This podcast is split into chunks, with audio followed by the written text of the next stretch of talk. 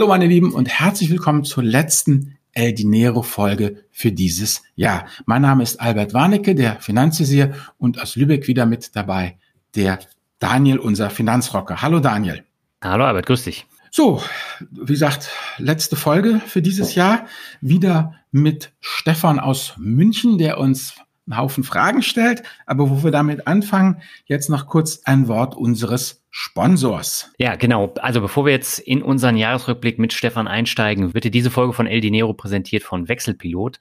Und eines der großen Themen in diesem Jahr war ja die Inflation. Wir sprechen da im Verlauf dieser Folge auch nochmal drüber. Zurzeit gibt es kaum einen Tag, an dem in den Medien nicht über die steigenden Öl-, Strom- und Gaspreise berichtet wird.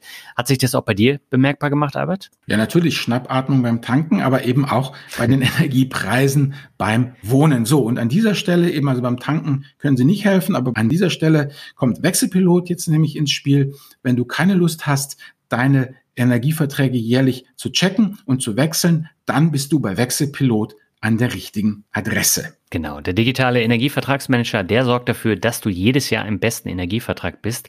Und so kannst du ohne Aufwand mehrere hundert Euro im Jahr sparen und diese dann natürlich sinnvoll investieren. Genau, also und worum geht's? Das Coole ist, nach einem Jahr erhebt Wechselpilot eine Servicegebühr in Höhe von 20 Prozent auf deine tatsächliche Ersparnis. Und das bedeutet, wenn du in einem Jahr mal nichts sparst, gibt's auch keine Gebühr.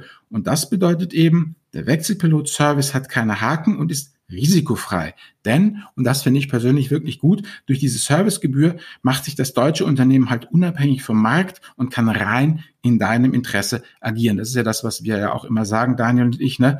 Bezahl die Leute anständig, dann müssen sie sich nicht hintenrum mit Gebühren versorgen. Genau. Und das Beste kommt jetzt. Als El Dinero Hörerin und Hörer sparst du mit dem Rabattcode Dinero21 jetzt sogar die Servicegebühr im ersten Jahr. Und der Code ist gültig bis Ende Januar, sodass du gleich sparsam ins neue Jahr starten kannst.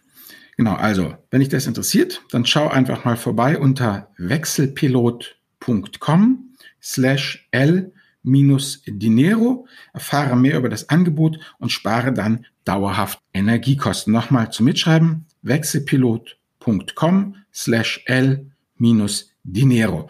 Da gibt's die ganzen Infos. Ja, und bevor wir jetzt zum Jahresrückblick mit äh, Stefan kommen, noch ein kurzer Hinweis. Wir haben vergangene Woche eine neue Folge von der Finanzvisier rockt veröffentlicht und wenn du nach dem Jahresrückblick noch nicht genug von uns hast, dann hör doch dort auch nochmal gerne rein und damit würde ich sagen, gehen wir ab zum Jahresrückblick. Hallo Albert, hallo Daniel. Ja, es freut mich, dass ich heute wieder bei euch sein darf. Zum vierten Mal schon dieses Jahr bei El Dinero.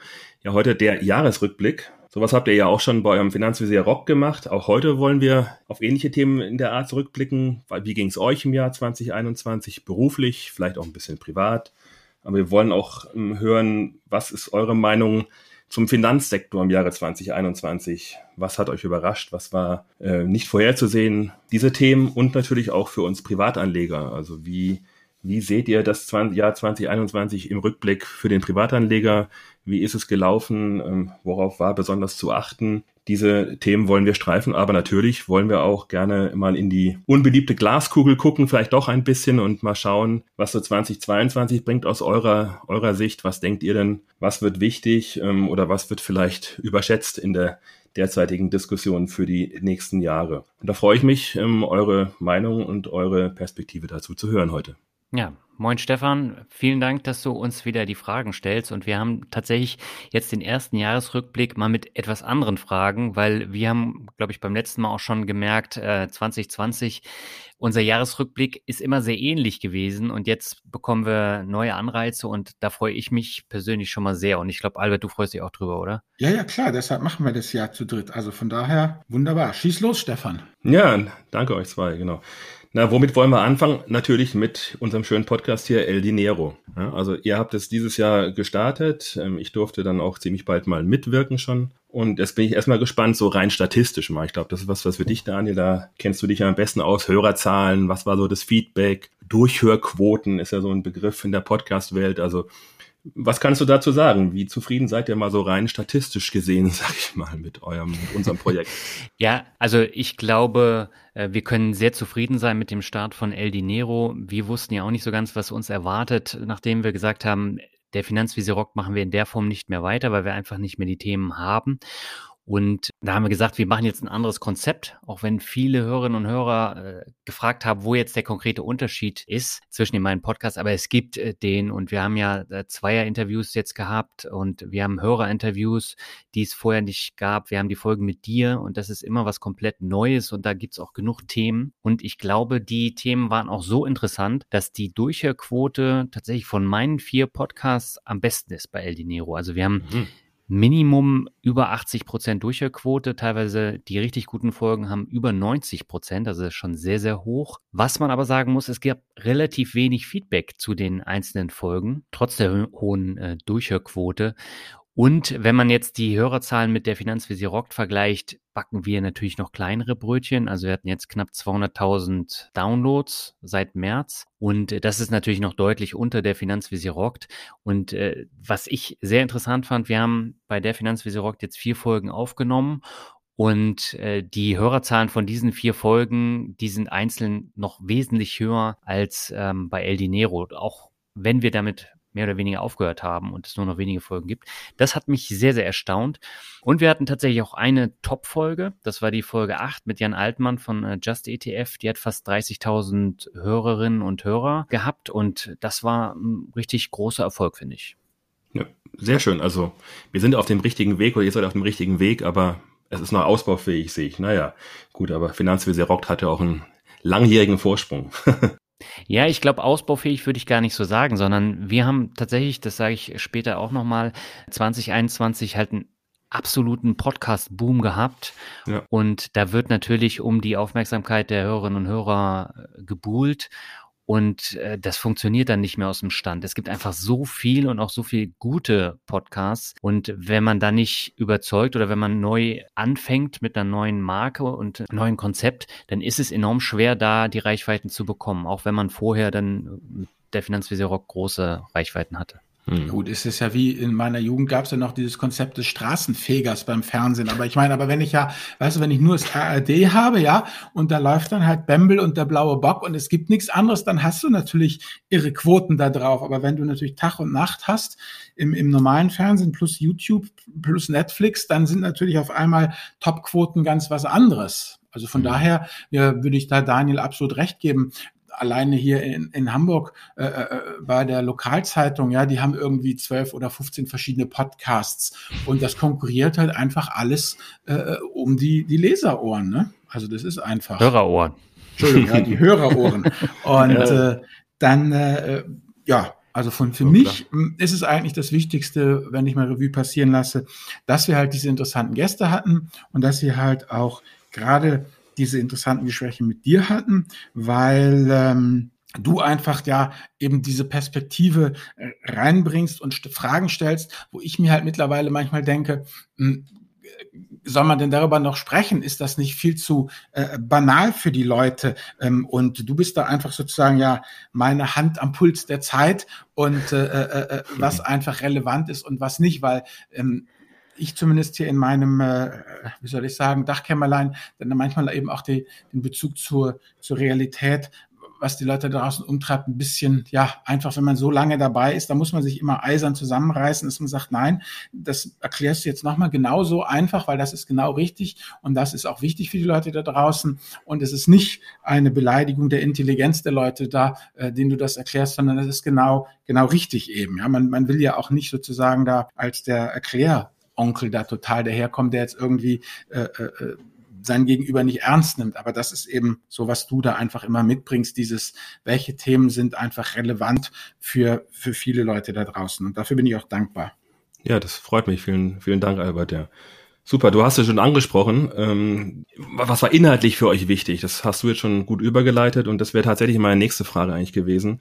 Was, was habt ihr inhaltlich aus den Gesprächen mitgenommen oder habt ihr vielleicht sogar was dazugelernt jetzt im, hier in den verschiedenen Folgen? Jetzt nicht nur mit mir oder vor allem auch mit den anderen Gästen, die euch ja was erzählt haben. Ich habe euch ja vielleicht mehr gefragt. Ähm, was, was könnt ihr dazu sagen? Und vielleicht auch gerade im Unterschied zum der Finanzvisier rockt. Also ihr habt euch ja bewusst entschieden jetzt für ein neues Format. Ähm, und es hat ja seine Gründe und sind diese Gründe aufgegangen, sag ich mal. Hm. Also ich muss tatsächlich sagen, ich sehe es ein bisschen anders als Albert, weil Also ich finde, das Wichtige, was du einbringst, das ist tatsächlich auch ähm, diese Themenvielfalt und dann das Reingehen in die Themen. Und da habe ich unheimlich viel mitgenommen, ob das jetzt bei dieser Index-Dschungel-Folge ist oder bei der Aktienrente. Da musste ich mich nochmal komplett neu einarbeiten und mich auch damit auseinandersetzen. Und das fehlt tatsächlich bei den Interviewfolgen, die ich dann immer mache. Natürlich bereite ich mich davor und lese auch entsprechend Sachen, aber so komplett reinarbeiten in jetzt äh, Indexerstellung und solche Geschichten habe ich hm. Bis dato noch nicht gemacht. Und das war wirklich ein komplett neuer Einblick und das wäre ohne dich tatsächlich nicht möglich gewesen. Von daher auch von meiner Seite herzlichen Dank dafür. Ja, vielen Dank, sehr gerne. ja, ihr Lieben, dann die, die Frage jetzt, ähm, der Ausblick. Wie, wie soll es denn weitergehen mit El Dinero? Ähm, was, was ist geplant an, an Themen, an, an Gästen? Ist was geplant, hoffentlich doch. Ähm, wie, wie, wie habt ihr euch da was ähm, Gedanken zugemacht? Ja, wir haben uns tatsächlich Gedanken gemacht, äh, das konnte man ja in der letzten Folge auch schon hören, bezüglich neuer Hörerfolgen. Da wollen wir jetzt so ein bisschen Familienfokus mit äh, reinbringen, damit wir auch nochmal neue Einsichten und Einblicke bekommen. Und äh, das haben wir auf der Agenda stehen. Ansonsten haben wir uns über Themen für nächstes Jahr noch gar nicht so viele Gedanken gemacht, weil wir erst im März wiederkommen. Also wir machen jetzt äh, zwei Monate Pause nach der Folge und äh, da haben wir dann genug Zeit, um uns noch weitere Gedanken zu machen. Ja, und Stefan, es gibt ja dich. Ja, ich, wollte gerade sagen, da war ich mir, dann fühle ich mich ja wieder angesprochen und motiviert noch mehr, genau, dann werde ich mir auch gerne wieder was überlegen für uns alle. Ja, genau, also diese Er sagt, sie sagt Geschichten, die bereiten wir jetzt ja gerade vor. Ja. Und äh, in dem Zusammenhang, wenn ihr das jetzt hört hier draußen und äh, ja, ihr zusammen investiert, dann äh, würden wir uns gerne ja schickt uns an podcast.finanzvisier.com kurze Mail, dass ihr Lust habt, bei uns im Podcast aufzutreten. Wie gesagt, er sagt, sie sagt eben, wie investieren Paare. Das ist so das, äh, was wir jetzt gerade an Themen sammeln. Da haben wir auch schon ein paar interessante Kandidaten gefunden. Absolut. Sehr schön. Ja gut, dann sind wir, glaube ich, mit dem ersten, wie ich finde, sehr wichtigen Blog El Dinero schon mal durch. Ähm, dann wechseln wir mal zu den anderen beiden nicht minder wichtigen Blöcken, sage ich mal, der Finanzvisier und der Finanzrocker die gibt's ja auch noch als solche. Und da würde mich doch auch mal interessieren, so euer, euer beruflicher Rückblick, jeweils eure beruflichen Highlights erstmal für 2021, jeweils vielleicht für sich. Ähm, was könnt ihr uns, könnt ihr uns dazu sagen? Ja, ich muss tatsächlich sagen, es war ein sehr durchwachsenes Jahr, ohne wirklich große berufliche Highlights. Erst jetzt gegen Ende, da haben sich die Highlights dann gehäuft. Also ich habe meinen vierten Finanzblock Award gewonnen, diesmal den mhm. Sonderpreis Best of Class. Das war für mich natürlich ein absolutes Highlight und die Veranstaltung war bei Cornelia Poletto, in der äh, mhm. Küche. Mhm. Ähm, der hat ja so eine Eventküche und da haben wir äh, zusammen gekocht. Äh, dann war die Verleihung und das war echt eine tolle Veranstaltung und super Abend. Und äh, eine Woche später hatten wir unser Bloggertreffen in Kassel und da haben wir uns mit 19 Leuten getroffen und das war das erste Mal seit anderthalb Jahren, dass sowas für mich jetzt äh, möglich war in, in dieser Enge auch. Und das war einfach ein tolles Wochenende, weil ansonsten drehe ich hier zu Hause langsam durch, nach anderthalb Jahren fast ohne menschlichen Kontakt. Okay. Und das fehlt mir tatsächlich auch.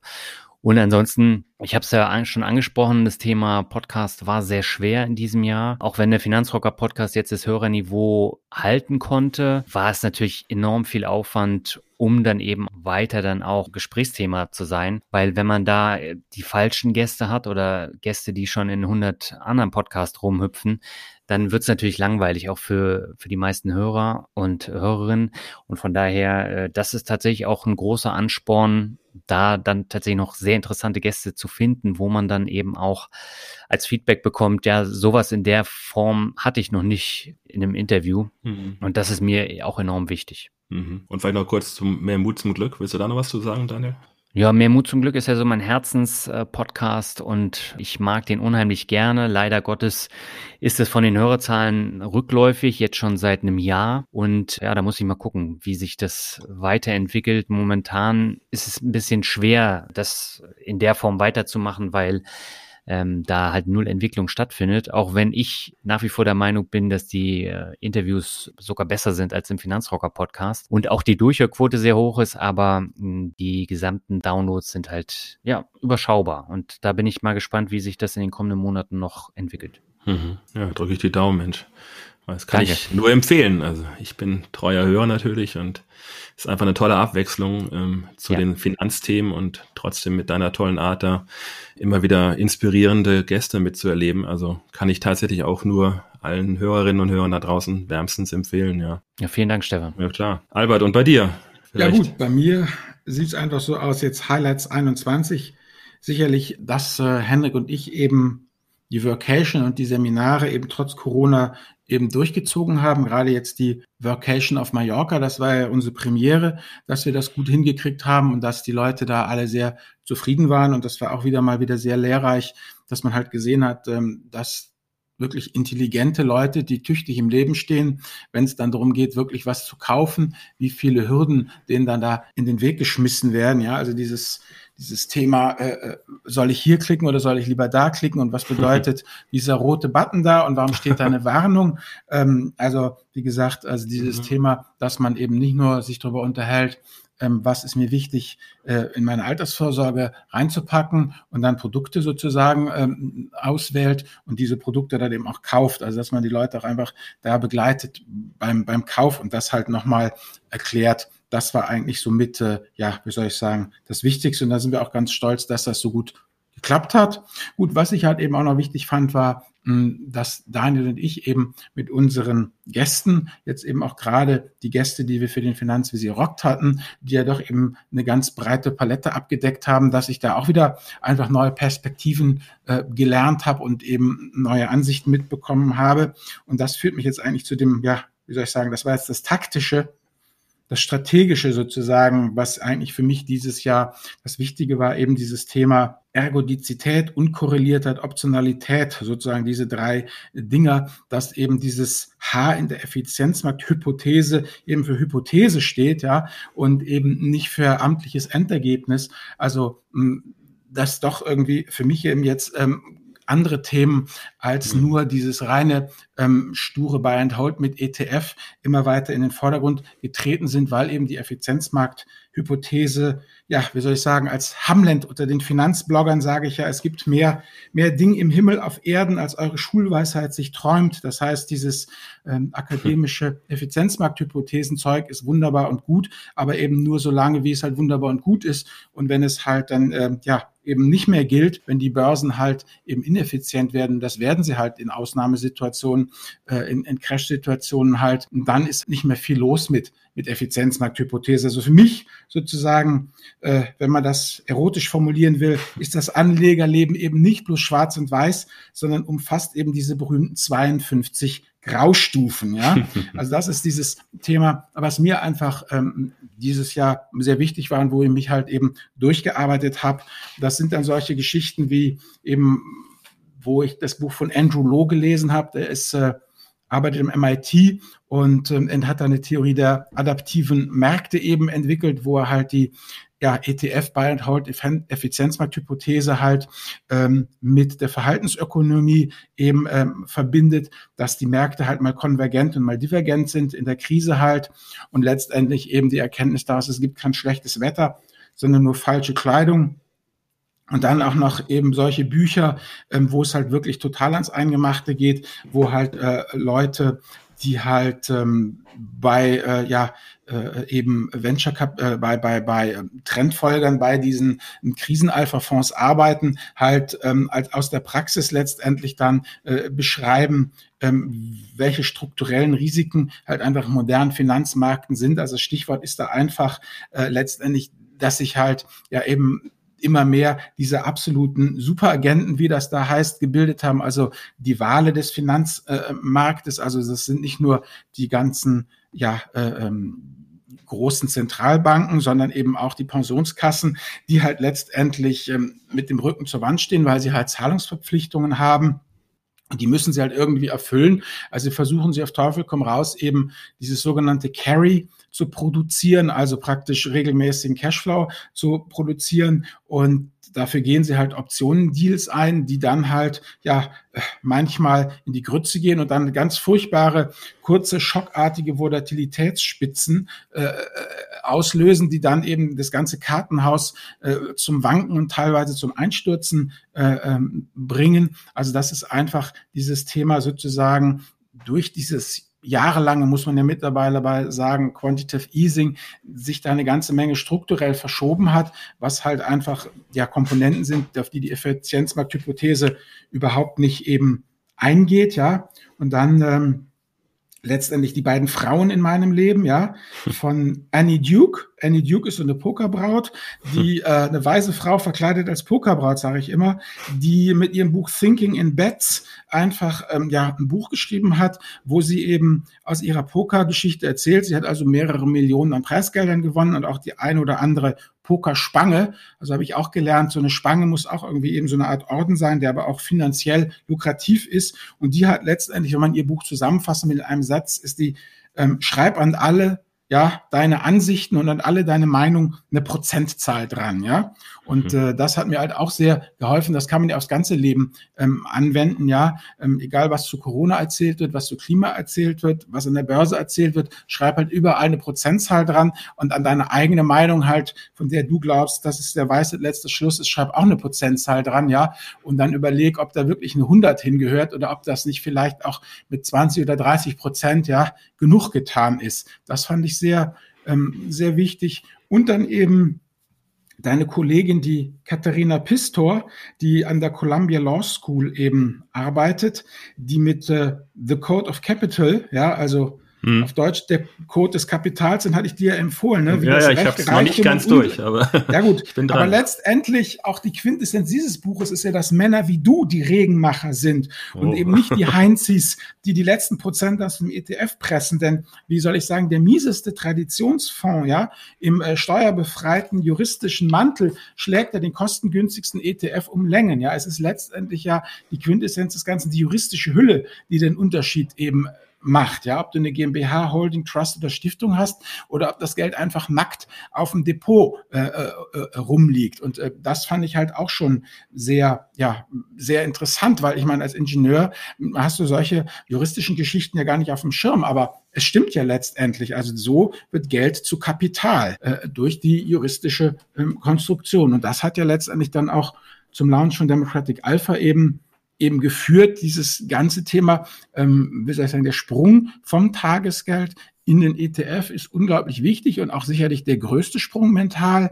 Aber leider Gottes, und das ärgert mich ja auch und finde ich auch nicht so toll, ist halt der ETF dann doch nicht der Weisheit letzter Schluss. Und wenn man halt weiterdenkt, dann kommt man halt eben auf diese Themen, wie ich schon sagte, Ergodizität, äh, Unkorreliertheit und äh, Optionalität eben. Und äh, da ist halt der ETF ein Baustein, ein wichtiger Baustein, aber nicht der alleinige Baustein halt. Und das war für mich eigentlich so die Erkenntnis dieses Jahres, dass ich jetzt eigentlich da bin, wo ich 2008, 2009 auch war, als ich halt weggegangen bin vom aktiven Traden, von diesen Einzelaktiengeschichten hin zum ETF. Und jetzt steht einfach für mich nochmal eben so, ja, nach elf, zwölf Jahren der nächste größere Umbruch an, ist nicht besonders schön, bleibt mir aber nicht viel anderes übrig, ähm, weil, ähm, ja, weil den Kopf in den Sand stecken ist halt auch keine Option. Mhm. Ja, genau, also du hast es jetzt eben angesprochen, Democratic Alpha, Alpha Force, also das ist ja, glaube ich, auch für dich jetzt ein wichtiges Thema gewesen oder vielleicht sogar das Wichtigste dieses Jahr und von Jahr war ich auf deinem FinCamp, glaube ich, ungefähr mhm. vor einem Jahr und habe eben auch da den Vortrag von Norbert Mitwollen gehört und mhm. ähm, war überrascht auch zugegeben erstmal, äh, was da erzählt wird und ich gebe es auch zu, man musste sich damit länger mal beschäftigen, um da ähm, ein gewisses Verständnis für zu entwickeln überhaupt. Also ich jedenfalls, aber ich glaube manche Jeder. Hörerinnen und auch, Hörerinnen auch. Also ist relativ komplexe Materie, aber ich finde es eben auch äh, toll, wie offen du damit umgehst. Also was mich immer überzeugt, ist dein, deine Aussage, ich könnte es ja auch für mich behalten und einfach den ETF-Onkel weiterspielen. Das tue ich eben nicht. Also ähm, das allein überzeugt mich schon als Argument zu sagen, also ähm, du gehst hier mit bestem Wissen und Gewissen ran und, und willst das Beste für alle Hörer da draußen und Hörerinnen. Aber Trotzdem frage ich mich, also wie hat denn der Finanzvisier mal jetzt, also der Finanzvisier und vielleicht nicht nur gleich der Mensch Albert, aber wie hat der Finanzvisier eigentlich diese Reaktionen, die da draußen auf, auf ihn einprasselten, so wahrgenommen? Also die waren ja tatsächlich ähm, dann doch nicht immer nur positiv, also in verschiedenen Foren, Foren sehr negativ leider auch und genau. Gar nicht. Du, ich meine, ich bin ein aktiver Vater, ich habe drei Kinder durch die Pubertät gebracht. Was soll mich da jetzt noch großartig äh, schocken letztendlich, ja. ja. Also ich habe ja immer gesagt, ich bin glücklich und dankbar über jeden, der ein Stück des Weges mit mir geht. Ich mache ja. das alles ganz transparent und wenn es dann halt nicht mehr sein soll, wenn sich unsere Wege trennen, dann wünsche ich jedem aus vollstem Herzen ein, ein Mach's gut und danke für den Fisch. Aber mehr kann ich ja auch nicht machen und ich muss auch einfach sagen, hm, ich rede dann lieber, weißt du, mit, mit, äh, mit zehn Leuten, die mir grundsätzlich wohlwollend gegenüberstehen, aber kritische Fragen haben, ja, aber die bereit sind zuzuhören und sich über, zu überzeugen zu lassen, ja, mhm. ähm, und spreche mit denen, da habe ich ja mehr Upside, als einen zu überzeugen, der das sowieso alles ganz schrecklich findet und ähm, eigentlich nur nach Gründen sucht, warum das gemein und hinterträchtig, niederträchtig ist, weißt du? Also pff, ja, wobei daher, es, es, kitzelt dich ja aber auch, glaube ich. Also diese, nee, diese, nee. ja doch, aber im positiven Sinne kitzelt sich, habe ich, ist mein Eindruck. Diese kritischen Fragen regen oder regen dich ja an, dann ähm, nochmal ja, in den Kommentaren. Ja. Genau, und das ja, machst, machst du ja. Das ist ja wichtig. Ja, genau, kritische genau, Fragen genau. und Fragen, warum? Genau. Ich verstehe das nicht. Das ist ja dann wiederum mein mein selbst äh, äh gewählter Finanzbildungsauftrag. Das ist ja auch genau. total wichtig. Das ähm, ist ja genau das, was ich ja auch immer jedem sage, bitte überlege dir das selber, bild dir deine eigene Meinung, sei kritisch dabei und überlege und, und ob es denn überhaupt zu dir passt und ob du das willst. Und wenn so jemand solche Fragen stellt, dann äh, ist es ja absolut richtig und wichtig, das auch ähm, anständig und, und fair zu, zu beantworten, nach bestem Wissen und Gewissen. Also das auf jeden Fall. Transparenz ist mir da ja schon wichtig. Nur halt, weißt du, was soll ich denn machen, wenn, wenn jemand äh, Friedhofsvideos äh, äh, veröffentlicht und dann ja. äh, ich hier, denn das Einzige, was ich dann machen kann, ist ja eben die entsprechenden E-Mails oder ähm, Telefonate äh, äh, zu beantworten. So nein, es geht mir gut, äh, ja, oh äh, äh, ich bin in, ich erfreue mich bester Gesundheit, ja. trink das nächste Mal einen Schnaps auf meine Gesundheit, das reicht dann schon. Ja. Äh, sowas halt. Also das, da muss man differenzieren. Ansonsten weißt du doch viel Feind, viel eher. Ich meine, und wer, wer natürlich als Blogger auch sich sich in die Öffentlichkeit begibt, der muss natürlich auch, äh, ja, so ist es halt eben. Also du, du kannst nicht, kriegst nicht das eine ohne das andere. Und wenn ich mal überlege, wie andere, ja, und auch durchaus eben Bloggerinnen bezeichnet werden, ja, hm. finde ich, bin ich eigentlich noch sehr preiswert davon gekommen.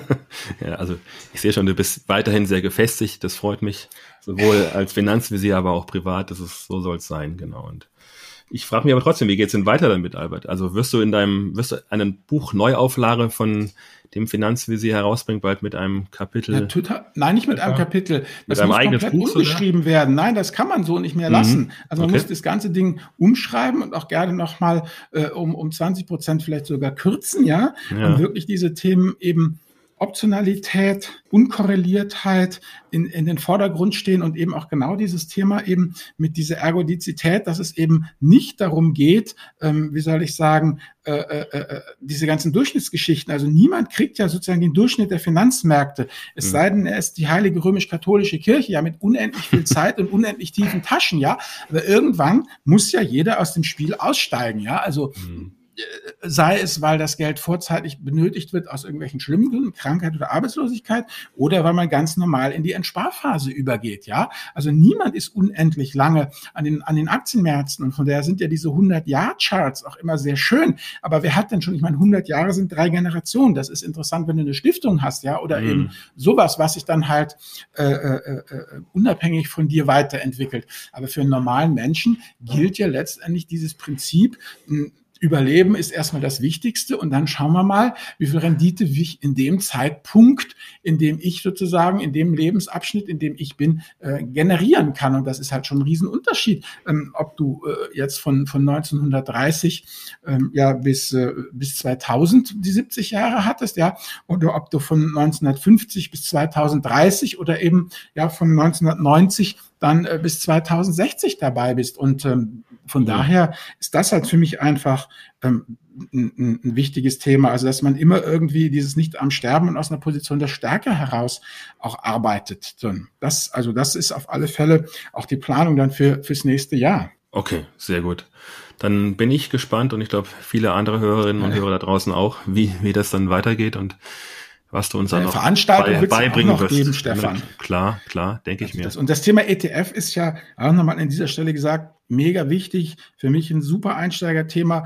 Absolut, also niederschwellig eben ja nicht, wie ich ja auf der Vacation, auf den Seminaren festgestellt habe. Ja, aber es ist einfach, wie gesagt, ich überlege auch, ob ich da jetzt einen automatisierten ETF-Kurs machen will. Das weiß ich aber noch nicht. Aber eigentlich lässt sich dieses Thema im ETF-Depot anlegen auch wirklich automatisiert machen. Und, und, und es ist ein super Einstieg und ich kann einfach sagen, mit nach heute, und das gilt ja für mich auch, und ähm, mit einem breit diversifizierten ETF-Portfolio als Kern, als Einstieg macht man erstmal nichts falsch. Ja, das ist einfach ein absoluter Pfeiler, der, der da reingehört. Und das ist und bleibt für mich so, und zwar für mich persönlich und für unser ja, äh, Familiengeld eben auch. Da bin ich beruhigt, ja.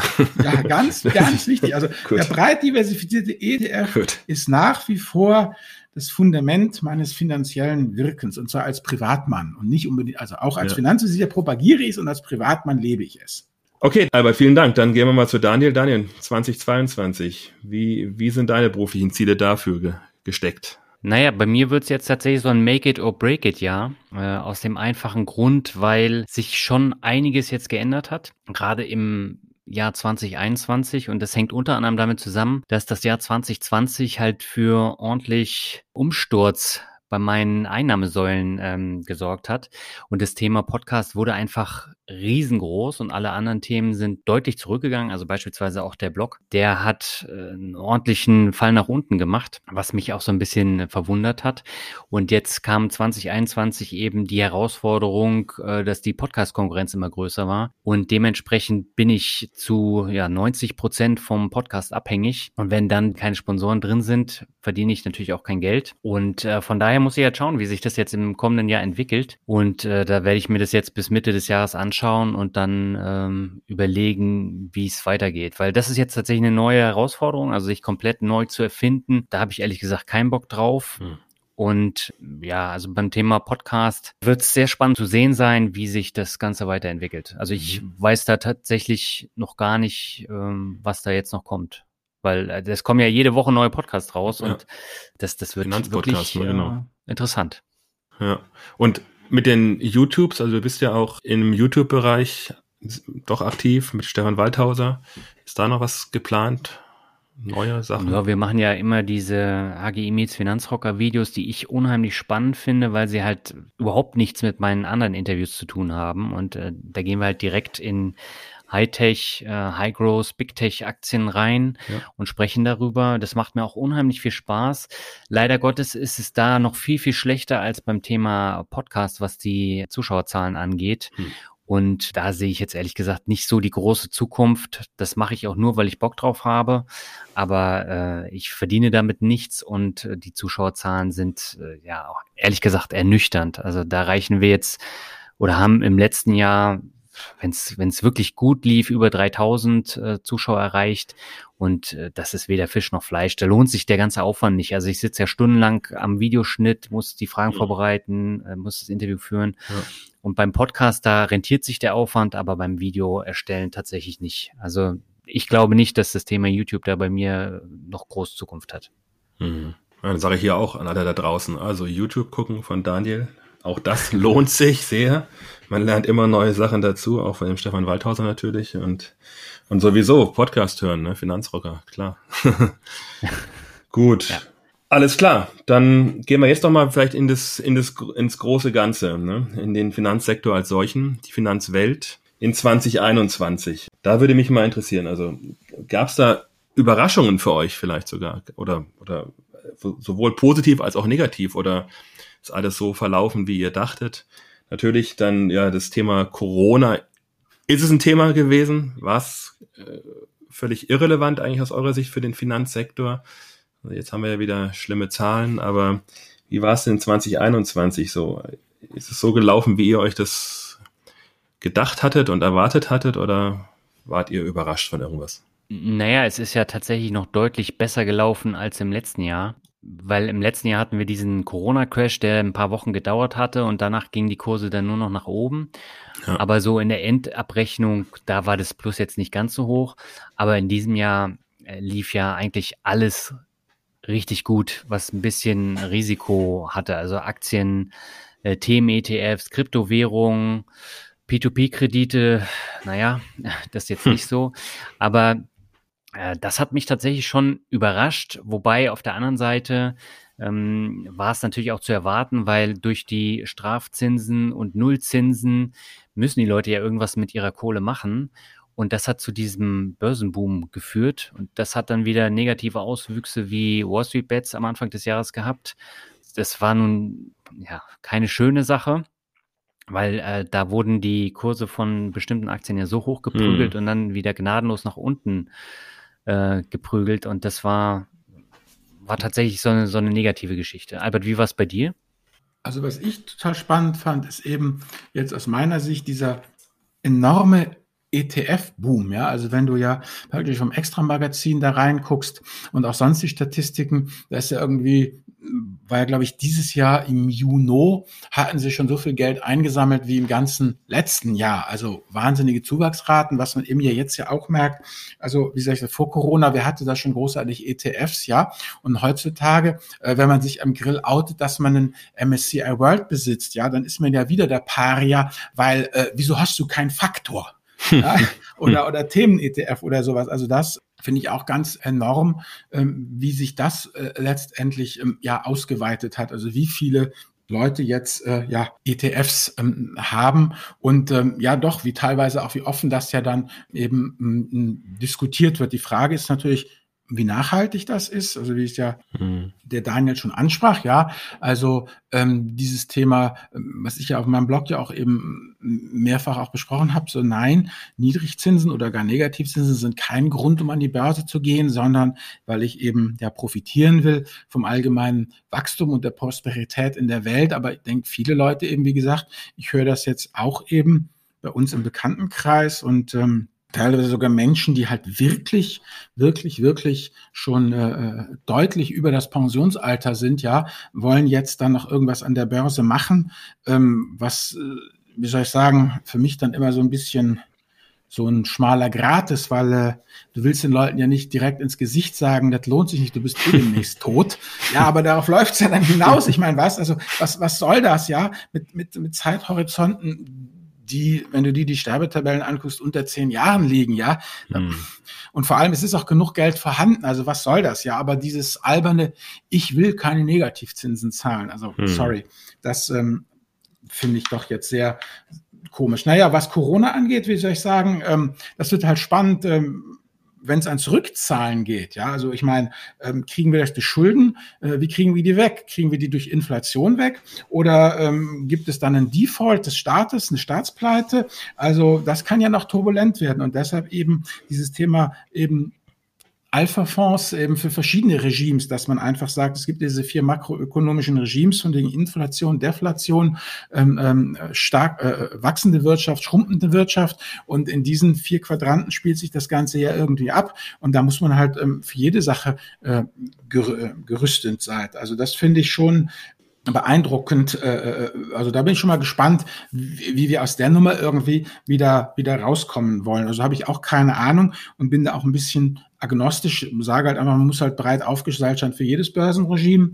Und dann hattest du hier noch geschrieben, beachtenswerte Entwicklung, ne? Krypto, mhm. Inflation, ja. Negativzinsen. Also ganz ehrlich, für mich ist es derselbe Wahnsinn wie immer. Ja, also du kannst ja die letzten Jahre, es ist ja immer das aktuelle Jahr, das ist ja auch wieder dieser, dieser Rückschaufehler, ja, dass man das, was, was einem unmittelbar äh, zurückliegt, äh, im Rückspiegel halt viel größer sieht, als das, was schon 20, 30 Jahre ähm, zurück ist. Ja, aber bedenke doch einfach mal, ja, ähm, wie es da, wie die Welt in Aufruhr war, als ähm, hier 9-11, weißt du, als die ins World Trade Center mit ihren mhm. Flugzeugen geflogen sind, da war ja auch Ende der Weltstimmung, ja, oder grundsätzlich ähm, dann, ähm, wie es war, als die Dotcom-Blase geplatzt ist und was wir da sonst noch alles an, an Krisen hatten oder wie es hieß hier, saurer Regen, Wälder kaputt und, und der Rhein, ich meine, ja, ähm, wie unser Minister Töpfer da tatsächlich heroisch durch schwamm und nicht skelettiert am anderen Ende rauskam und solche Geschichten. Also von daher bin ich da mehr so auf diesem Rolf Dobelli-Trip, der ja irgendwie auch sagt, für das gute Leben, ja, äh, weniger Newskonsum. Ähm, dass äh, wie soll ich sagen, wenn es wichtig ist, wird es mich schon finden. Und das hatten wir eigentlich auf dem Blogger-Treffen ja auch diese Diskussion da hier mit Lars äh, Wrobbel von P2P-Krediten, der einfach sagt, naja, wenn es wichtig ist, wird es mich halt schon finden und äh, dann passt das schon. Und wie gesagt, im Tagesgeschäft bin ich echt nicht so drin. Da ist hier, Daniel ist eigentlich unser Mann immer hier, wenn, wenn wir miteinander eben telefonieren oder unseren Podcast vorbereiten und so, ist es eigentlich immer Daniel, der sagt, hey, hast du schon gehört? Hm. Und von daher, Daniel, bist du jetzt eher mal dran. Ja, also was du eben gesagt hast mit im Bekanntenkreis, äh, das habe ich auch gemerkt. Und dann äh, kommen dann immer so Phrasen wie, ja, ich habe schnell noch BioNTech-Aktien gekauft, die gehen ja nur nach oben und da kann man ja nicht verlieren. Und äh, da fasse ich mir immer nur an den Kopf. Haben die Leute wirklich gesagt, gekauft oder nicht geholt? Ja das finde ich noch viel schlimmer. Ich habe mir hm. BioNTech geholt. Das kann ich dir jetzt nicht mehr sagen. Ah, ja. Aber das ist schon, schon hardcore. Also es ist ja nicht nur BioNTech, äh, Tesla ist ja genauso. Also das ist, Tesla ist wirklich eine einzige Blase, die, die so aufgepumpt wird, wo man sich auch nur an den äh, Kopf fassen kann. Und generell muss man eben auch sagen, das sind auch Auswüchse aus diesem Jahr 2021 und auch so ein bisschen aus dem Corona-Jahr im 2020 wenn man sich das mal anschaut, äh, die ganzen Schaufelverkäufer, die jetzt unterm Stein hervorkommen und dann irgendwelche Sachen anpreisen für viel Geld, hm. ähm, da wird mir Angst und Bange, wirklich. Und gerade im Kryptobereich, was da gerade abläuft, das ist echt hm. bitter. Und wenn ich jetzt mich hinstelle und sage, ey, ich bin der Größte, meine Kryptorendite liegt jetzt bei 204 Prozent in diesem Jahr, natürlich kann ich das dann äh, sagen und ich kann es auch darlegen, aber wenn ich dann sage, ja, ich habe halt nur einen wirklich ganz kleinen Teil in Krypto investiert, weil ich genau weiß, wie stark mhm. das schwankt und dass ich mit diesen Schwankungen halt nicht leben kann und auch nicht schlafen kann, dann brauche ich mich da, brauche ich mir da nicht auf die Schulter klopfen. Und meine Aktienrendite liegt jetzt auch bei 27,3 Prozent, also Stand heute am 22. November. Ist natürlich toll, Mhm. Aber der MSCI World liegt bei 31,75 Prozent und äh, von daher hätte es auch gereicht, einzig und allein in MSCI World zu investieren, um eine super ja, gut, aber das ist ja ne, wie Horst Schlemmer sagen würde, kannst du nicht verlieren, Schätzelchen. Das ist halt, guckst, ja, das ja, ist gut. aber das. Du guckst halt rechts und du guckst halt links, das steigt nur. Ja, du musst aber immer das große Bild sehen. Ne? Also natürlich. Äh, natürlich ist jetzt der MSCI World in diesem Jahr super, aber in den letzten Jahren ist meine Rendite mit meinen Einzelaktien halt deutlich höher als die vom MSCI World. Also die ist knapp 45 Prozent höher gewesen in ja. den letzten sechs Jahren. Und äh, von daher, es kommt immer aufs lange Bild drauf an. Und wenn ich mir jetzt meine Monatsvergleiche ähm, anschaue, dann korreliert der MSCI World nahezu gar nicht mit meinen Einzelaktien. Ah. Also das finde ich auch spannend. Und ja. ich habe ja dieses Themen-ETF-Portfolio im Januar zusammengekauft und einfach um auch darüber zu berichten und mir das Ganze auch mal anzuschauen. Auch da äh, korreliert es nicht mit dem MSCI World. Also es sind komplett unterschiedliche Renditen jeden Monat. Mhm. Und das finde ich extrem spannend. Ja, nee, mhm. Mir ging es nur mit ja, diesem kannst du nicht verlieren, Schätzelchen. Das ist halt das, wenn man sich jetzt so um die eigene Achse dreht und irgendeine beliebige Asset-Klasse ja rausgreift, ja, dann ist sie gestiegen. Ja. Das ja, ja nicht, nicht, nicht, nicht jede. Also Gold ja, zum Beispiel gut, ist Gold. Aber, aber alles, fast alles andere, das ist also, wie soll ich sagen, daher kommt es halt, dass wir so, momentan so viele weltbeste Investoren haben. Und ich hoffe halt einfach, dass ja. viele davon dabei bleiben, wenn es jetzt dann doch wieder irgendwie, also sich beruhigt. Also das kann ja noch dauern. Das ist es ja das Witzige, dass die Börse ja länger irrational äh, bleiben kann, als, ähm, als man glaubt. Also von daher bin ich auch ja, der Meinung, ja drinbleiben, dranbleiben. Ähm, also jetzt bloß nicht verkaufen, also dieses ganze Zeug, sondern ähm, das mitmachen, solange wie es noch, noch geht. Und es kann ja auch noch, das kann ja womöglich sogar noch Jahre gut gehen. Also wer weiß das schon, ja, das ist ja das. Erstaunliche, dass solche Trends unglaublich sich verfestigen, weil ich meine, letztendlich die, die ganze Welt steht ja dahinter, die gesamten Industrieländer mit ihren ganzen Notenbanken halten ja die Stellung. Muss man einfach sagen. Mhm. Und womöglich haben wir natürlich irgendwann ein neues Paradigma. Das weiß ja auch niemand. Also von daher gilt für mich immer dieses, na, Rudi Carell, lass dich überraschen. Aber jetzt sag noch mal zu zwei Themen vielleicht, die, die mir auf den Nägeln brennen gerade, vielleicht doch auch aktuell. Also Inflation und das Modethema für mich war 2021 Nachhaltigkeit. Also ich habe vorhin mal, mal kurz gelesen, Morningstar berichtet irgendwie vier Billionen in nachhaltigen ETFs oder so. Ich habe es nur überflogen, den Artikel. Also das ist schon eine große Summe. Also wollt ihr zu den zwei Themen vielleicht nochmal kurz Stellung beziehen? Ja, ich würde gerne Nachhaltigkeit übernehmen, aber du kannst dann die Inflation gerne machen. Ähm, beim Thema Nachhaltigkeit, das ist tatsächlich zum größten Teil Greenwashing. Ja, ich habe einen All Country World Index, den habe ich im Sparplan, damit mein Depot kostenlos ist. Deswegen habe ich den neben dem MSCI World da in meinem einen Depot mit drin. Hm. Und der ist jetzt äh, letzte Woche umgetauft worden in einen ESG. Mhm. ETF, obwohl ich das gar nicht wollte. Und da hat sich auch gar nicht so viel geändert. Aber es wird jetzt als nachhaltig äh, verkauft. Und das ist halt so ein Phänomen, das konnte man in diesem Jahr bei ganz vielen ETFs beobachten. Ja. Man wurde gar nicht gefragt, es wurde einfach dann in Nachhaltigkeit äh, umgewandelt, also grün angestrichen, aber so richtig grün sind die nicht. Also wenn du da mal direkt reinguckst, da taucht dann trotzdem Nestle auf oder andere äh, Unternehmen, die jetzt äh, nicht wirklich grün sind oder nachhaltig. Und ich finde diesen Trend äh, schon so ein bisschen merkwürdig und nicht immer ist alles, was grün angestrichen wird, auch tatsächlich gut. Da ja. muss man tatsächlich als Verbraucher dann genauer hinschauen, ob das nun wirklich grün ist oder nicht. Und da hilft wirklich nur der Blick in die Unterlagen vom Anbieter und äh, dass man sich dann die Liste der Unternehmen anschaut, weil anders kriegt man es gar nicht raus. Und dann kann man die Entscheidung treffen, ja, aus meiner Sicht ist es wirklich nachhaltig und ich kann da investieren. Aber nur weil der ESG dran steht, ist es längst nicht nachhaltig. Ja. Ja, da habt ihr ja auch schon Folgen drüber gehabt und das auch schon sehr gut besprochen, ja. aber ja, sehe seh ich genauso, Daniel, ja. Das sind Auswüchse ohne Ende. Ja, ja, ja. Ja, in der Tat, wird er also mit dem hehren Ziel der, der Verbraucher und Anleger wird er, glaube ich, teilweise äh, nicht, nicht richtig umgegangen immer nur. Ja, und ja. kann, kann vielleicht auch gar nicht. Also, das meinen, ne, also, dann ist tatsächlich vielleicht die Einzelaktienauswahl dann doch der richtigere Weg, wenn man da wirklich ganz genau einen Fokus drauf legen muss. Aber er möchte. In dem aber, Fall auf jeden Fall. Ja. Aber ähm, so das Thema Nachhaltigkeit boomt halt, ne? Und ja, da, ja. da, kannst du dann alles verkaufen. Und gerade wenn jetzt neue Anlegerinnen und Anleger an den Markt neu kommen und sagen, ja, ich möchte nur grün investieren, alles andere kommt mir nicht ins Depot, ja, dann sind die natürlich leichte Bauernopfer, weil die gar nicht wissen, wie sie da reingucken in das ETF, welche Unternehmen drin sind. Ja, das perfide, halt perfide und gemein, eigentlich das als Verkaufsargument dann zu benutzen. Aber gut, so ist die Welt. Na gut, ich habe ja da noch ja. was kurz zur Inflation beizutragen, äh, zur Inflation hier zum, zu der ESG-Geschichte da. Tarek Fancy, das war ja mal der äh, Chief Investment Officer global für alle grünen ja. Aktivitäten bei BlackRock, der dann auch nach einem Jahr BlackRock, gekündigt hm. hat, eben genau mit den Argumenten, die ja Daniel auch eben gesagt hat, es ist Greenwashing und du kannst halt alles damit verkaufen und fertig. Und ich habe das ja auch mal ausgerechnet für den MSCI World, ob du jetzt einen Klima-ETF kaufst, also den Klima World, ja, oder ob du den normalen kaufst. Du hast irgendwie zwischen 70 und 95 Prozent des Klimakarmas, ja, hast du auch im ordinären MSCI World drin. Also da tut sich äh, äh, wirklich nicht, äh, nicht viel. Es wird halt draufgelabelt, aber ich sag immer, macht ja nichts, ja.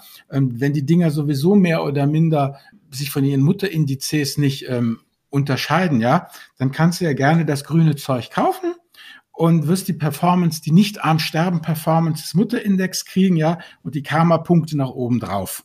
Das ist ja, ja. soll mir ja auch recht sein. Du, und was das Thema Inflation angeht, da bin ich ja überhaupt kein Profi. Da muss ich mich einfach für, für inkompetent erklären, außer eben, ähm, dass letztendlich eben Trendfolge ähm, und Volatilität äh, in, in, in solchen Zeiten gut performen, was man ja auch sieht an den äh, Fonds, die wir da ausgewählt haben für Democratic Alpha, die ja eben auch jetzt äh, zum Teil zweistellige Prozente machen, weil Inflation ist ja, wie soll ich sagen, oft sind, also, also es ist ja an Rohstoffpreise auch zum guten Teil gebunden, die Inflation. Also und so ein hm. Korb halt von Produkten und ein Gutteil davon sind halt Rohstoffe. Das heißt, wenn man das ganz grob vereinfacht, kann man sagen, ja, ähm, Rohstoffpreise sind Inflation und da eben diese Trendfolgegeschichten mhm. zum guten Teil in im äh, Bereich äh, der Commodities, also der Rohstoffe aktiv sind, äh, profitieren die halt automatisch von steigenden Kursen und haben da halt einen Boom. Das ist halt einfach dieses Thema eben der Antifragilität, sich jetzt so aufzustellen, dass man sich freut, wenn die Rohstoffpreise steigen und dass man sich freut, wenn die Rohstoffpreise fallen, dass man halt irgendwie mit verschiedenen Produkten, mit verschiedenen äh, Assetklassen halt an diesen verschiedenen Regimes teilnimmt. Und in diese ganze Diskussion ob die amtlich gemeldete Inflation denn auch wirklich die amtliche Inflation ist oder ob das nicht wieder ein großer Betrug am Volke ist, weil die wahre Inflation uns von den Mächtigen verheimlicht wird und mindestens doppelt so hoch ist. Dazu kann ich einfach nichts sagen, weil ich kein Ökonom bin. Ähm, und ähm, von daher denke ich, äh, ja, sie ist da. Ich, mhm. ich, ich, ich habe keine Chance, sie zu ähm, zu umgehen. Das Einzige, was ich halt habe, ist, mit hoher Inflation habe ich zwei Möglichkeiten. Entweder ich muss mich halt einschränken, wenn meine Kaufkraft sinkt, oder ich muss halt Instrumente im Depot haben, die mir den Kaufkraftverlust ersetzen. So sehe ich das. Und äh, sich jetzt um die Prozente zu streiten, finde ich relativ müßig. Ja, vielleicht noch eine kleine Ergänzung. Es ist ja nicht nur dieses Rohstoffphänomen, was wir jetzt auch an den äh, Tankstellen täglich sehen, sondern wir haben eben auch ähm, das Problem mit den äh, ganzen Warenlieferungen, die nicht produziert werden können oder hier nicht ankommen. Das sieht man ja hier schon in den Supermärkten, dass da diese ganzen Non-Food-Artikel momentan aus den ganzen Prospekten rausgestrichen wurden, weil sie aus China einfach nicht mehr mhm. geliefert werden können. Oder wenn wir uns jetzt mal die knapp in Lübeck? Chip Nein, die meine ich nicht. Ich meine die ganzen Klamotten und so, die äh, in China gefertigt werden für Aldi und oh, Lidl okay. und Co. Hm. Und ähm, die mussten tatsächlich die ganze Angebotspalette umstellen jetzt im, äh, im vierten Quartal. Also das ist schon ein krasser Auswuchs. Und wo, wo man es eben noch merkt, ist ja bei den Autos, äh, dieser Chipmangel, der wirkt sich ja extrem aus und in den USA sind die Gebrauchtwagenpreise ja so durch die Decke gegangen, mhm. dass die fast so teuer sind wie Neuwagen. Und das sind Auswüchse, da weiß ich aber auch nicht, wann das da wieder besser wird. Ne? Also ja. das kann tatsächlich dann auch noch schlimmer werden und dann werden die Preise dementsprechend auch wieder höher. Okay. Aber Daniel, nochmal an dich die Frage, ganz konkret mit Anlegeverhalten eigentlich und Aktienkaufen, Inflation, ändert sich da was für dich oder ignorierst du dieses Thema oder blendest du das aus bei deinen Überlegungen? Ja, ich habe keinen Einfluss drauf und letztendlich ähm, habe ich mir die Unternehmen ja ausgesucht, weil ich der Meinung ja. bin, dass die auch in zehn Jahren noch gute Zahlen ähm, rüberbringen können und äh, präsentieren können. Und äh, letztendlich mehr kann ich da nicht machen. Und hm. Wenn, wenn jetzt da durch den Chipmangel Probleme entstehen, dann ist es jetzt im ersten Moment keine Geschichte, dass ich die dann wieder aus dem Depot schmeiße. Aber wenn die Zahlen dann ein paar Quartale hintereinander nicht stimmen, dann fliegen sie halt raus. Klar, klar. Okay. Ja, vielen Dank. Das war, war sehr interessant, fand ich. Ähm, aber jetzt, gut, dann haken wir vielleicht mal 2021 gedanklich in dem Bereich ab und gehen mal gehen wir ins 2022 mal und, und schauen da mal, wie ich schon eingangs sagte, in die, in die Glaskugel, die ihr nicht so mögt. Aber trotzdem, was sind denn vielleicht so eure Wünsche, eure Hoffnungen, sag ich mal? Vielleicht kann man es ja so sagen, dann müsst ihr ja keine Prognosen erstellen, das sollt ihr nicht und können, können wir alle nicht, aber wünschen dürfen wir uns ja in der Weihnachtszeit alle was. Also, also auch, auch ihr. Was sind denn eure Wünsche mal für künftige Entwicklungen mal ganz allgemein jetzt im Finanzsektor 2022 und vielleicht sogar darüber hinaus? Also was soll sich, was soll sich da, sag ich mal, global gesehen ändern vielleicht nach eurer Hoffnung oder, oder was soll so bleiben vielleicht? Ja, da kann ich ganz schnell was äh, darauf antworten, weil ich habe mich in meinem gestrigen Newsletter damit ausführlich auseinandergesetzt. Der sogenannte Payment for Order Flow wird ja wahrscheinlich kommen. Der hängt ja eng zusammen mit MIFID 3. Und da geht es dann um die Finanzstrukturen in der EU und dieser Payment for Order Flow, da geht es ja darum, dass dieser Rückvergütungsprozess, in dem jetzt die Neo-Broker die Aufträge der Nutzer gebührenfrei oder halt sehr günstig annehmen und diese dann an sogenannte Market Maker, also Wertpapierhäuser, dann weiterleiten. Und äh, dann werden die weitergeleitet und dann bekommen die Neobroker halt einen guten Teil vom Gewinn ab. Also mhm. das ist sehr lukrativ, wenn man sich so die Zahlen von Trade Republic anguckt. Also die haben die, die Umsätze verdrei beziehungsweise vervierfacht von 2020 auf 2021 und das ist schon echt krass.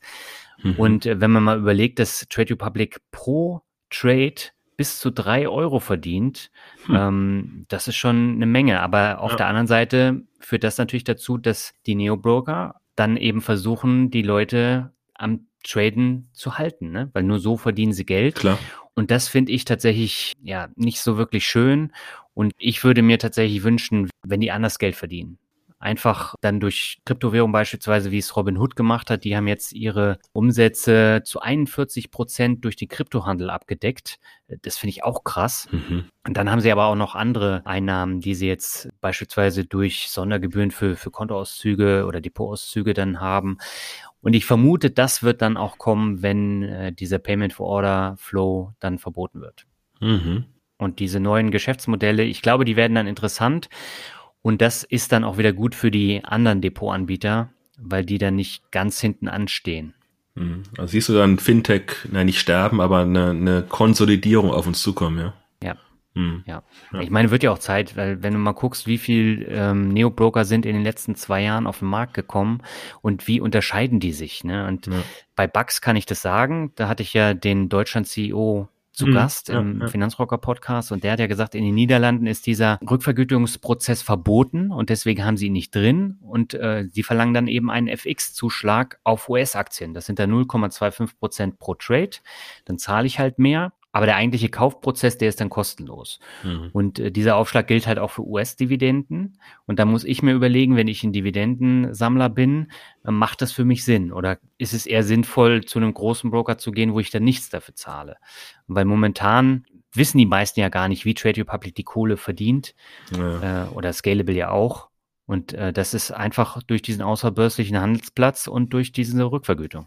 Mhm. Okay, und Albert, bei dir, wie sieht's bei dir aus? Ja, also äh, meine Wünsche, wie soll ich sagen, die gehen eigentlich weit über das Jahr 2022 hinaus und ich halte sie auch nicht für besonders realistisch.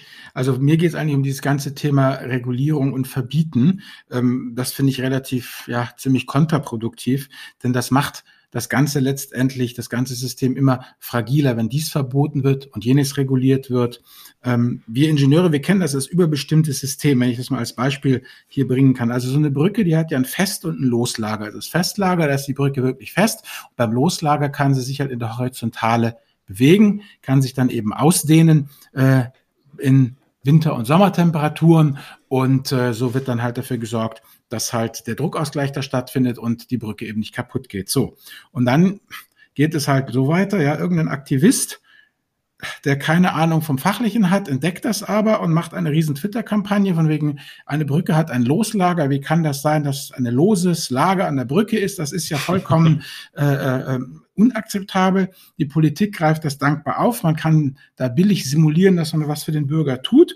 Und äh, so geht das dann halt weiter, wird weiter Druck auf den sozialen Medien aufgebaut. Und der Regulator ist ja auch dankbar, ähm, dass es wieder was zu regulieren gibt, weil es ist ja letztendlich so, dass jede Institution die gegründet wurde, um ein Problem äh, zu lösen, sich als erstes mal danach das Problem zu verstetigen, ja, denn äh, es geht ja darum, dass man über Jahre und Jahrzehnte hinaus da äh, leben will von diesem Problem. Dann sind dann irgendwann die Kinder da und es werden Häuser abbezahlt werden müssen. Also von daher äh, freut sich der Regulator immer, wenn was zu regulieren ist. Und dann kommt, wie es kommen muss. Ähm, die Brücke hat dann zwei Festlager. Jede Brücke wird gesetzlich vorgeschrieben, reguliert, hat zwei Festlager. Und äh, denn die Sicherheit der Bürger geht ja vor.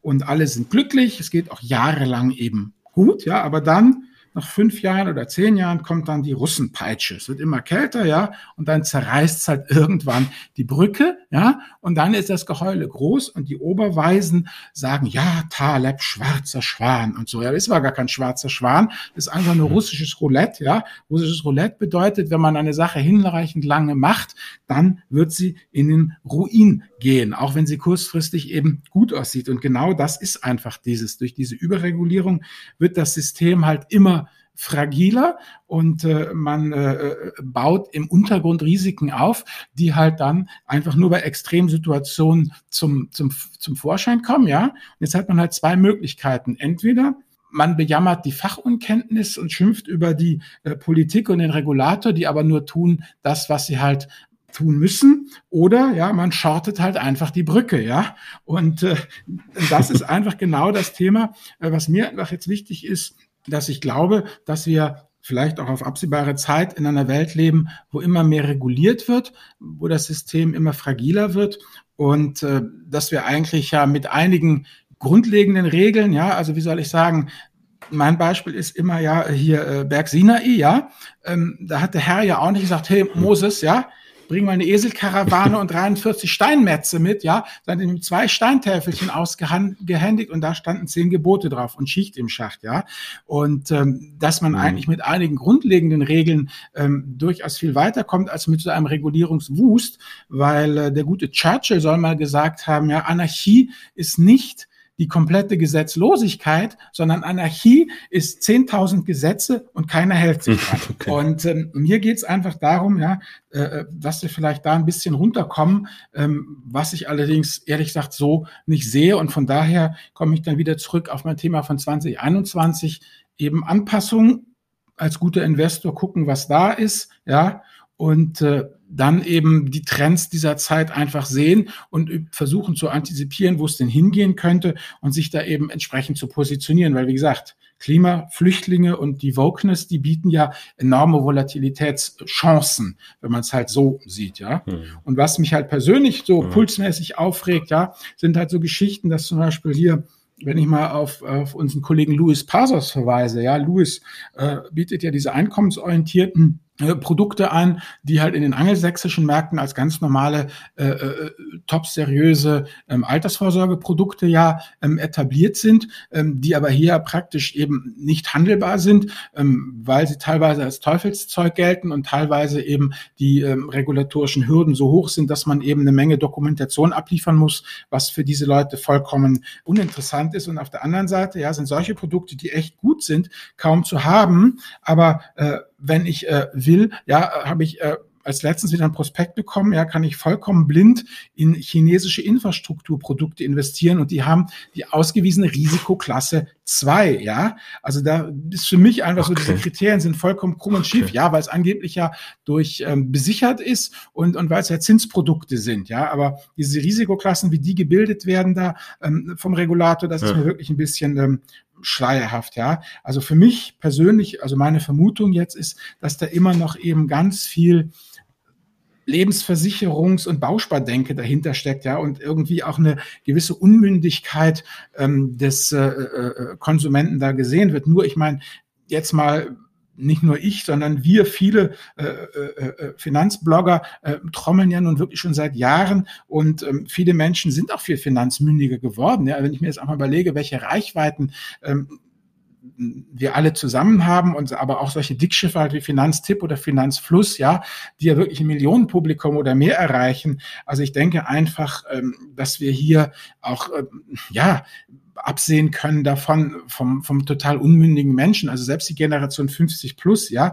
Also ähm, wenn ich da, wenn wir da mit unseren Freunden zusammenhocken, ja, und wenn du da hörst, ähm, wie die reden über das Thema Lebensversicherung, Bausparen und dann wurde ich wieder von meiner Bank angerufen. Also da kriegt die Bank auch kein Bein mehr auf den Boden. Ja, also von daher glaube ich eigentlich, mhm. dass wir eben keinen Staatsfonds brauchen oder, oder keine von diesen hochregulierten Geschichten, sondern einfach individuelle Steuersparmodelle. Ja, die wünsche ich mir, so wie die Amis das haben. Ja, und äh, so wie es ja auch die Frau Pistor da in ihrem Buch äh, äh von wegen äh, vom Code of Capital schildert, dass wir einfach kleine, leichte juristische Konstruktion brauchen, wo ich steuerbefreit meine Kohle reinsparen kann und zwar eben individuell, so wie ich es für richtig halte ähm, und dann eben da auch drin umschichten kann, ohne dass es steuerschädlich ist, aber natürlich ein Deckel drauf ist bis zum, was weiß ich, 60., 65., 67. Lebensjahr und erst dann erst erst rankomme. Das, das ist eigentlich das, was ich mir äh, wünschen würde, weil ich einfach glaube, dass wir in Deutschland doch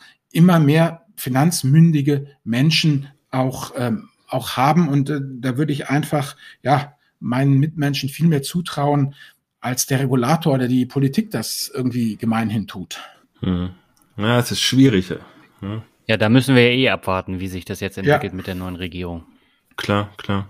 Also ja, ist ein schwieriges Thema. Also ich bin nicht ganz so optimistisch, dass die Menschen da alle draußen wirklich schon so gebildet sind und ne, also nicht alle, aber es reicht ja, wenn es ein hinreichend großer ist, dass du irgendwie diesen Tipping Point hast und wenn dann halt auch immer offener darüber geredet wird und dieses Thema, wie ich schon sagte, ja, am Grill stehen, ja, und dann wird sich über ETF unterhalten. Ich meine, das wäre doch, ähm, wie soll ich sagen, vor fünf Jahren, ja, hätten die Leute sich doch eher über ihre sexuellen Vorlieben als über ja, ihre, ihre, ETFs unterhalten, Klar. ja. Also das wäre das absolute Tabuthema. Ich denke, das kommt auch langsam aus dieser Schmuddel- und Tabu- ja. und Geheimnisecke raus. Ja, gerade bei jüngeren Leuten, ne? Und äh, da sind sind mhm. jetzt so Finanzfluss und andere äh, stark ähm, am beeinflussen und das finde ich halt auch super. Okay, ja, vielen Dank.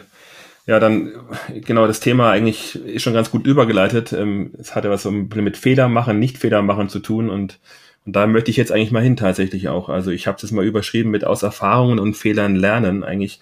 Also worauf sollten denn dann der, Privat, der Privatanleger ab 2022 eigentlich hm, vielleicht verstärkt bei den Finanzentscheidungen achten? Ist da was, was er jetzt mehr beachten soll oder vielleicht sogar weniger beachten soll, wenn ich dich verstehe, Albert, dass er vielleicht überreguliert ist. Daniel, was, was meinst du denn dazu? Ja, also prinzipiell bin ich der Meinung, da hatte ich jetzt auch ein interessantes Gespräch mit Dr. Rolf Schulte, der ist ja Honorarberater zum Thema ähm, risikoarmer Teil im Vermögen. Und das wird ja trotz Strafzinsen und Geldschwämme nach wie vor ein wichtiger Teil bleiben. Und man darf äh, nicht diesen risikoarmen Teil im Vermögen außer Acht lassen. Das heißt, wenn man jetzt nur komplett in Aktien und Kryptowährungen reingeht, dann wird es natürlich irgendwann zum Problem. Und dann wird es halt auch so ein bisschen bitter, wenn es zu einem Absturz der Börsen äh, kommen sollte. Und äh, ich glaube, darauf sollten viele Privatanlegerinnen und Privatanleger im nächsten Jahr darüber nachdenken. Auch wenn es schwer ist, gerade bei Anleihen, die bringen momentan halt auch nicht viel, aber es ist auf jeden Fall ein Stabilisator im Depot oder äh, meinetwegen auch Gold. Aber äh, nur diese renditeträchtigen Vehikel sind halt falsch aus meiner Sicht. Ja, definitiv. Also das, dann bist du ja instabil unterwegs. Deshalb für jedes Börsenregime ein Produkt. Und ich sage ja immer, ein gut diversifiziertes Portfolio bedeutet ja, du hast konstant was im Portfolio, was nicht läuft. mhm. ja. Ist auch so. Also das ist, dann ist es gut diversifiziert. Und für mich ist es, wenn ich da ergänzen darf, oder Daniel, habe ich dich jetzt unterbrochen? Nee, du kannst gerne ergänzen. Ja, also für mich ist das eigentlich, was 2022 gilt, das, was 2021 auch wichtig war und was 2020 wichtig war. Kosten im Griff, Liquidität sichern, breit und kostengünstig investieren und dann eben Optionalität, Unkorreliertheit beachten und dann eben Katharina Pistor lesen, ja, dieses It's the Law, stupid, ja, also es geht einfach darum, ähm, um die Verpackung, ja, es geht darum letztendlich, wie soll ich sagen, Schlagwort Assets sammeln, diversifizierte Einkommensströme juristisch klug verpackt, denn dann hat man noch eine Chance, was zu behalten, wenn meine Altersgenossen und ich dann in Rente gehen. Weil man muss es einfach mal ganz klar sagen, ja, eine Dekade, ja, dann sind die 1964 geboren und was der geburtenstärkste Jahrgang ist, äh, 67. Das heißt, in einer Dekade wird dann der Löwenanteil der Geburten, des geburtenstärksten Jahrganges in Rente sein. Und meine persönliche Meinung ist, der normale Arbeitnehmer, der, der brav seine Steuern zahlt und sonst nichts hat, der hat damit einfach wirklich die, die Arschkarte. Ja, also es geht wirklich darum, Assets zu sammeln und äh, ohne geht's meiner Meinung nicht mehr. Und was man getrost ignorieren kann. Trends, Themen, Moden und den ganzen Ökokram. Das ist meine Meinung. Okay. Und die Schaufelverkäufer. okay, sehr schön. Na gut, dann, dann haben wir jetzt mal die Finanzwelt in allen äh, Perspektiven, glaube ich, schön durchleuchtet und einen schönen Ausblick auch von euch bekommen. Dann wollen wir jetzt mal kurz, wenn ihr es erlaubt, mal ein bisschen privat persönlich werden. Noch zum Schluss ganz kurz vielleicht noch eure persönlichen Highlights aus 2021. Wollt ihr uns da was verraten? Was, was hat euch Freude gemacht in 2021? Bei mir ist es ganz kurz. Das waren tatsächlich diese Vorortveranstaltungen. Also äh, das kannte ich ja gar nicht mehr und das waren meine absoluten Highlights. Also zwei Wochenenden im Hotel mit ja. anderen Leuten, mit Austausch, mit äh, ein paar Bierchen und leckerem Essen. Also das waren, waren meine absoluten Highlights. Sehr schön. Ja, da kann ich mich anschließen und dazu halt noch unser unser Urlaub auf Mallorca. Also das eine Mal im März eben und das andere Mal dann die Vacation im Oktober, die wir dann auch noch ähm, verlängert hatten. Das war eben auch wirklich toll. Also das waren so die, die persönlichen Highlights. Und äh, mhm. soll ich gleich weitermachen mit den Zielen? Genau. Einfach so weitermachen. Persönliche Ziele 2022 ist einfach den eingeschlagenen Weg weitergehen und äh, weiter an diesen Themen arbeiten, die ich jetzt ja im im Rückblick auch schon angesprochen habe. Sehr schön. Und Daniel, hast du persönliche Ziele für dich ausgegeben innerlich oder ihr hattet ja auch mal eine Folge zu Zielen, ob man die überhaupt braucht oder nicht? Da wart ihr ja auch unterschiedlicher Auffassung, aber. Naja, ich muss sagen, ich würde ganz gerne mal wieder in den Urlaub, ne? Also. Es ist tatsächlich äh, Luxus geworden, immer mehr noch, ja. Es ist Luxus geworden und vor allen Dingen, wenn man dann von 100 ja. auf 0 fährt und dann gar nicht wieder hoch. Also ich habe seit zwei Jahren halt keinen ja, Urlaub Wahnsinn. mehr gehabt und sitze eigentlich ständig jeden Tag am Schreibtisch und da wird es tatsächlich Zeit, dann mal was anderes zu sehen und dann auch entspannter auf das kommende Jahr zu blicken. Aber das fällt mir momentan tatsächlich sehr schwer und deswegen brauche ich erstmal eine Auszeit. Ja, das wünsche ich dir von Herzen, dass es bald und schön klappt. Danke dir. Ja, sehr schön. Ja, dann kommen wir jetzt zum Ende. Und ähm, ich bin zwar Patentrechtler, aber ich habe jetzt tatsächlich Ideenklau ein bisschen betrieben, lieber Daniel. Ich habe mir zum Ende ausgedacht, wir könnten doch auch mal hier in diesem Format ein kleines Word-Shuffle machen.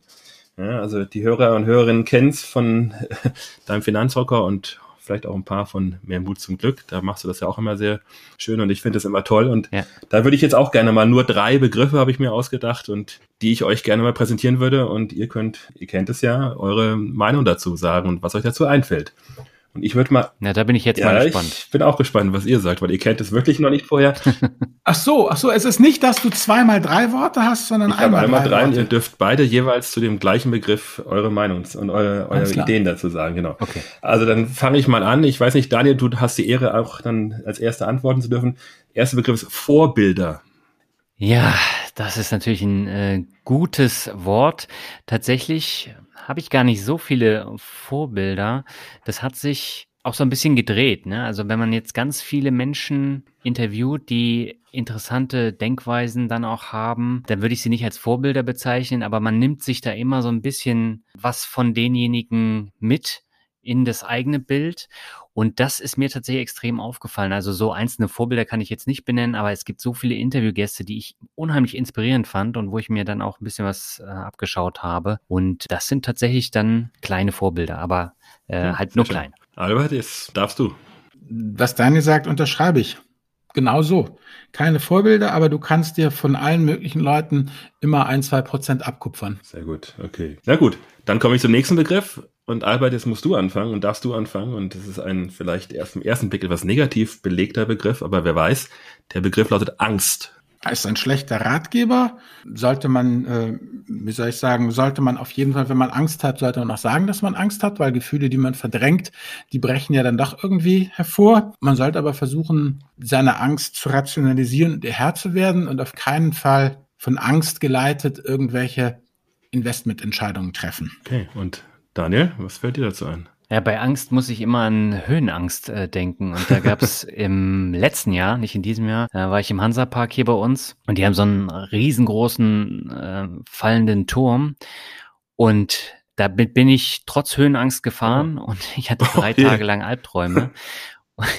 Und ich habe mir geschworen, ich gehe nie wieder in so ein Ding, weil das war echt die Hölle. Ich glaube, wenn du sowas dann mal mitgemacht hast, dann hast du vor allen anderen Dingen keine Angst. Aber das ist ja nicht so ein Turm, der geht nach oben und fällt runter, sondern der kippt ganz okay. oben nach vorne. Und äh, mit Maske musstest du dann da sitzen und ich habe fast hyperventiliert. Und das fällt mir zu dem Begriff Angst. Okay, ein. also ja, du machst ja Sachen. Alter, ich bin zu alt für den Scheiß. Ja, kommst du, kommst du mal zum Oktoberfest ja. nach München, da gibt's auch viele so schöne hohe Türme, die nach unten rasen und sausen und dann befre befreien wir dich. Ja, aber da musst du ja dann noch Alkohol vorher trinken und dann geht es gar nicht. Also ich kannst, glaube, du musst nicht, du kannst. ja, also komm, wenn du auf dem Oktoberfest bist und keine Maß trinkst, dann äh, brauchst du da nicht Maß, genau. Die Reihenfolge ist halt wichtig, genau. Ja, da musst genau. dann wissen, welche Reihenfolge du was machst. Ja, Sehr gut. Erst das Hähnchen, dann das Bier und dann den Devil-Turm oder wie das Ding heißt. Ja, oder vielleicht erst den Devil-Turm und dann das Bier, aber gut. Ja. ja, sehr schön. Okay, dann kommen wir zum letzten Begriff und der ist fast obligatorisch für diesen Podcast, denn er lautet Geld. Daniel, du hattest ihn gerade in deinem letzten Podcast auch äh, deinem Gast als Frage oder als Begriff gestellt, aber trotzdem, ich hatte mir schon länger ausgedacht und ich dachte, der muss jetzt hier bei El Dinero natürlich kommen. Ja, Geld ist tatsächlich sehr wichtig, um befreit Entscheidungen treffen zu können. Aber man muss es tatsächlich äh, nicht als das, als das Nonplusultra nehmen, weil Geld ist nicht so wichtig, wie es immer scheint. Aber wenn man das Geld hat, dann ist es wesentlich einfacher, Entscheidungen zu treffen. Okay. Genau, ich zitiere da ja mal den Daniel Kort, diesen Finanzrocker, der immer sagt, Geld ist geprägte Freiheit. ja. Haben wir das nicht irgendwo mal zitiert? Ja, das klar, ist ja das gar hat irgend so ein Russe gesagt, Dostoevsky oder irgendwie so. Aber du hast es rangeschleppt. Also ja, jetzt, jetzt ist es als, berührt, in die Geschichte ein, als Daniel genau, Kort. der, der, der sozusagen das ausfindig gemacht zu haben, gebührt ganz klar dir. Ja, ich kann mich ganz dunkel dran erinnern. Es war in irgendeiner Finanzvisier-Rockt-Folge. Ja, du, ich meine, wenn wir hier so einen Herrn Patentanwalt am Start haben, dann werde ich ja nicht versuchen, der geistiges Kein Eigentum pa zu stehlen. Patentrechtler, nicht Patentanwalt. Okay, okay, Entschuldigung. Albert. Einen ja, aber das passt doch dann auch zu meinen Aussagen, ne? Ja, ja, ja, sehr schön. Nee, Mensch, klasse. Das war's schon. Ihr habt, habt euch bravourös geschlagen. Genau, vielen Dank. Und ja, vielen Dank für das ganze tolle Gespräch und das ganze letzte Jahr mit euch hat mir sehr viel Spaß gemacht und, und war ein toller Ritt durch viele tolle Themen und also danke euch. Ja, wir haben dir zu danken, Stefan, für die tollen sehr Fragen. Sehr gerne. Ja, ja, dann wünsche ich euch ein gutes Restjahr, einen guten Start ins neue Jahr, auch an die Hörerinnen und Hörer da draußen natürlich.